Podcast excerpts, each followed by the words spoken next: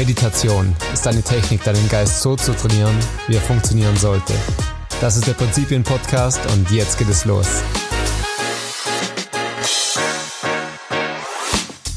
Willkommen zur sechsten Folge des Prinzipien-Podcasts, Leute. Ich bin Erik Marschall und ich freue mich wie immer, dass du heute eingeschaltet hast. Weißt du, was der CEO von Apple, Tim Cook, Katy Perry, Kollega und Bill Gates gemeinsam haben? Zwei Dinge. Sie sind erfolgreich und sie meditieren. Und darum geht es heute. Denn diese Menschen haben eine große Verantwortung, hohen Druck, viele Termine und oft wenig Schlaf. Dennoch müssen sie immer top performen, schwierige Entscheidungen treffen und klar bei der Sache sein. Dabei müssen wir kein CEO sein. Jeder von uns hat täglich ein Gedankenkarussell am Laufen, welches dich davon abhält, Entspannung bei der Arbeit zu finden, im Verkehrsstau ruhig zu bleiben oder unter Druck optimal zu performen. Falls du bereits meditierst, weißt du, wie positiv sich Meditation auf dein Leben auswirken kann. Falls du noch nicht meditierst, dann bleib unbedingt dran. Denn spätestens wenn du Tribe of Mentors von Tim Ferriss gelesen hast und von all den Top-Performern auf ihrem jeweiligen Feld gelesen hast, dann weißt du, dass beinahe jeder erfolgreiche Mensch sagt, dass Meditation ihr erfolgreiches Leben möglich gemacht hat. Vielleicht geht es dir aber wie vielen. Du hast es probiert. Aber es will nicht so recht. Es fühlt sich nicht gut an, zu viele Gedanken strömen in deinen Kopf oder du hältst es einfach nur für esoterischen Quatsch. Solltest du zu dieser Kategorie zählen, lass mich dir kurz diese fünf wissenschaftlich belegten Fakten aufzählen. Erstens. Meditation verringert den Stress da es nachweislich die Bildung vom Stresshormon Cortisol vermindert. Zweitens. Wer regelmäßig meditiert, hat eine dickere Großhirnrinde. Bedeutet, dein Gehirn wird leistungsfähiger. Drittens. Wie in zahlreichen Studien klar nachgewiesen, hilft Meditation gegen Depressionen und Ängste. Viertens.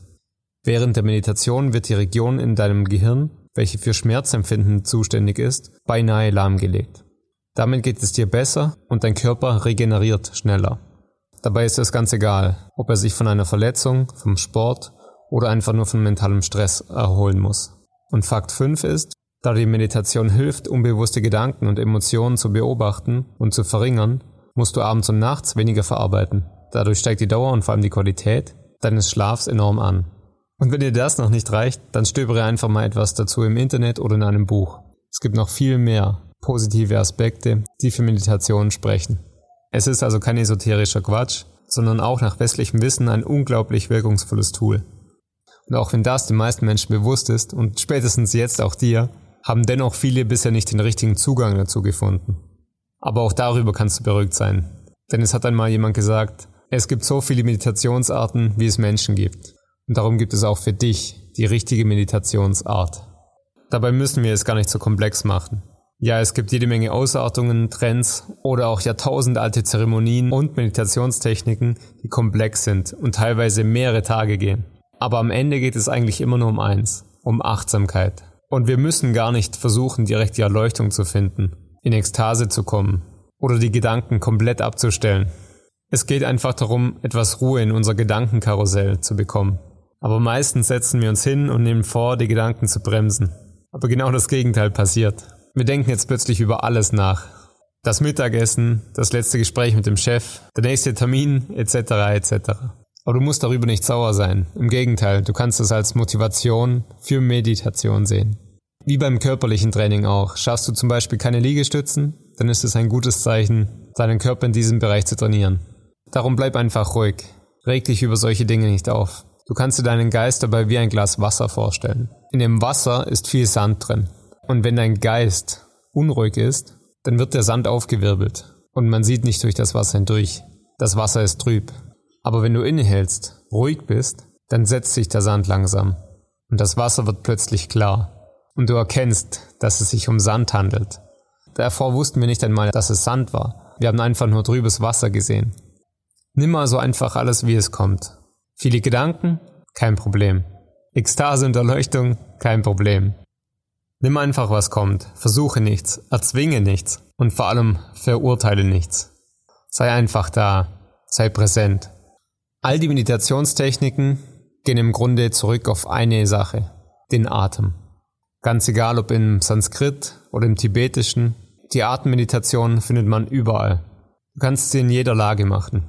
Gehend, liegend oder wie ich es dir empfehle, aufrecht auf einem Stuhl in einer würdevollen Haltung und am Anfang gerne mit offenen Augen.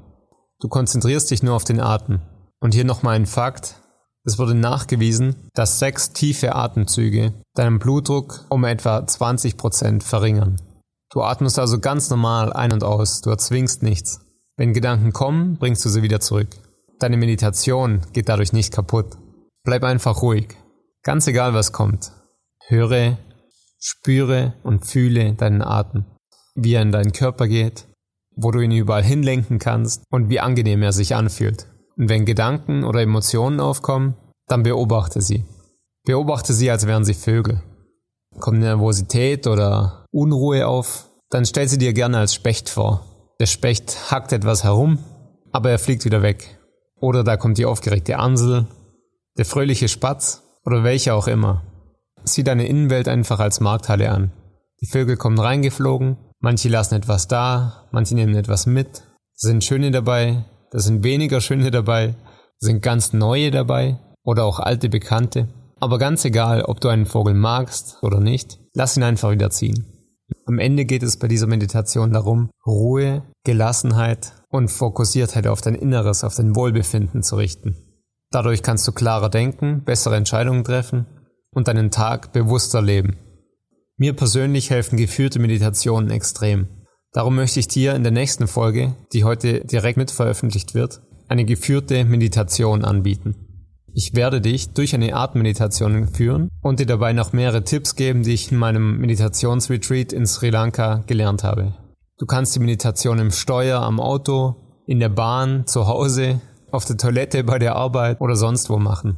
Ich empfehle dir aber am Anfang, vielleicht nicht unbedingt in der Bahn zu sein. Du musst dich nicht im stillen Kämmerchen verkriechen. Du musst nicht die Augen zumachen und keine Räucherstäbchen anmachen. Aber sei beim ersten Mal vielleicht nicht an einem zu nervösen Ort. Und wenn du Lust hast reinzuhören, dann freue ich mich, dich gleich bei Folge 7 wiederzusehen. Und bevor ich mich hier verabschiede und wir uns bei Folge 7 der geführten Meditation wiederhören, möchte ich dir noch die Medienempfehlung dieser Woche mitgeben. Die Medienempfehlung diese Woche ist das Dhammapada.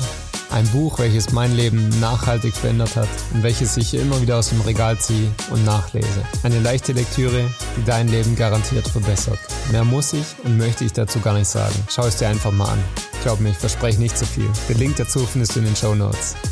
Bis gleich bei der Meditation oder bei der nächsten Folge. Dein Erik.